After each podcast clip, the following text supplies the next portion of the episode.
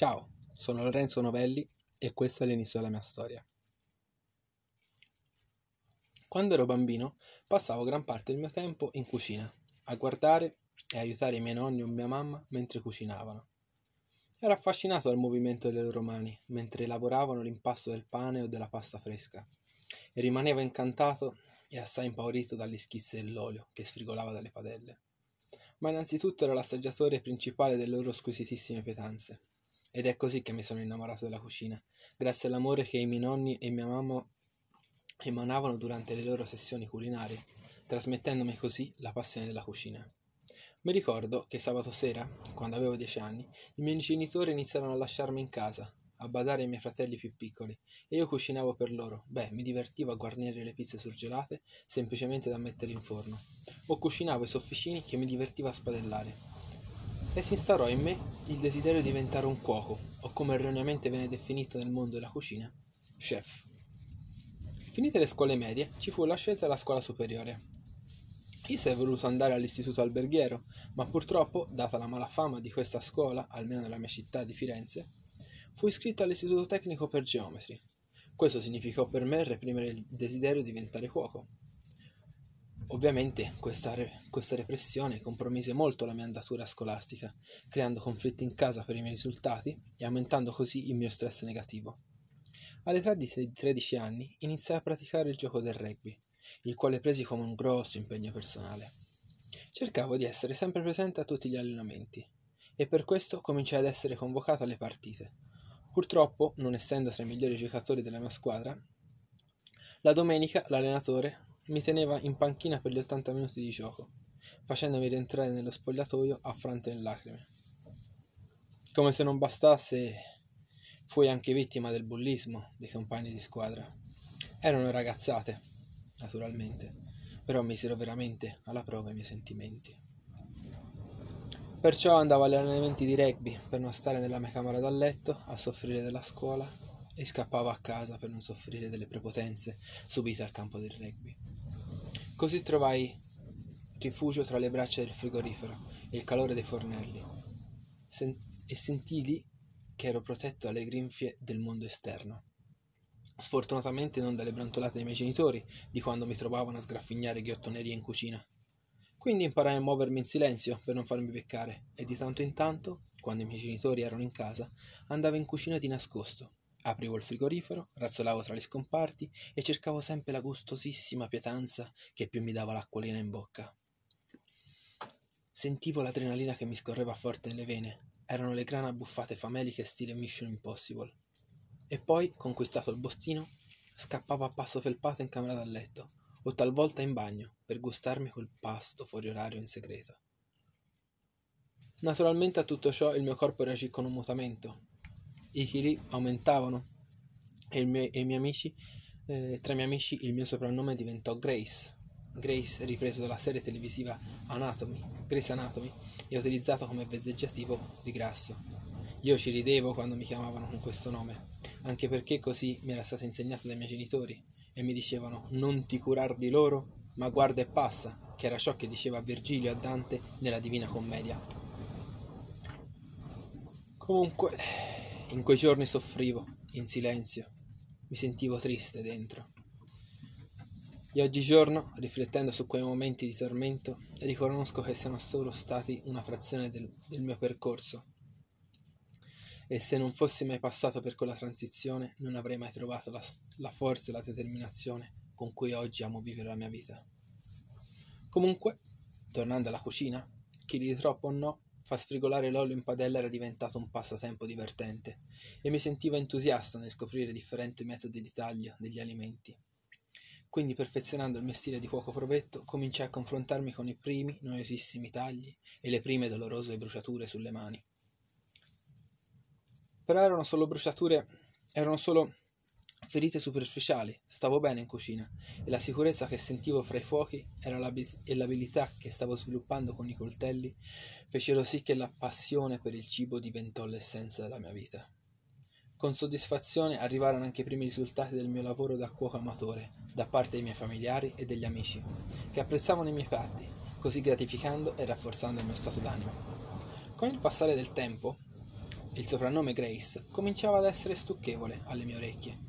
Non volevo più sentir pronunciare quella parola e grazie agli allenamenti duri e faticosi del rugby riuscii a ridurre la massa grassa, quindi per aumentare quella muscolare. Sorse un problema, un problema secondario alla mia fisionomia del corpo.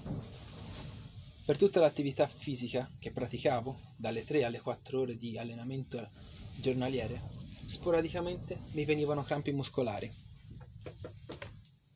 Un giorno un compagno di squadra più grande mi disse che la principale causa dei crampi era dovuta alle mie cattive abitudini alimentari, quindi dalla mancanza di elementi nutritivi fondamentali per il nostro corpo. Così lui mi introdusse nel mondo della nutrizione sportiva e diventò un'ossessione quella del mangiar sano e bene. E la cucina di casa si trasformò in, es- in un laboratorio di esperimenti culinari per il costante miglioramento del mio fisico.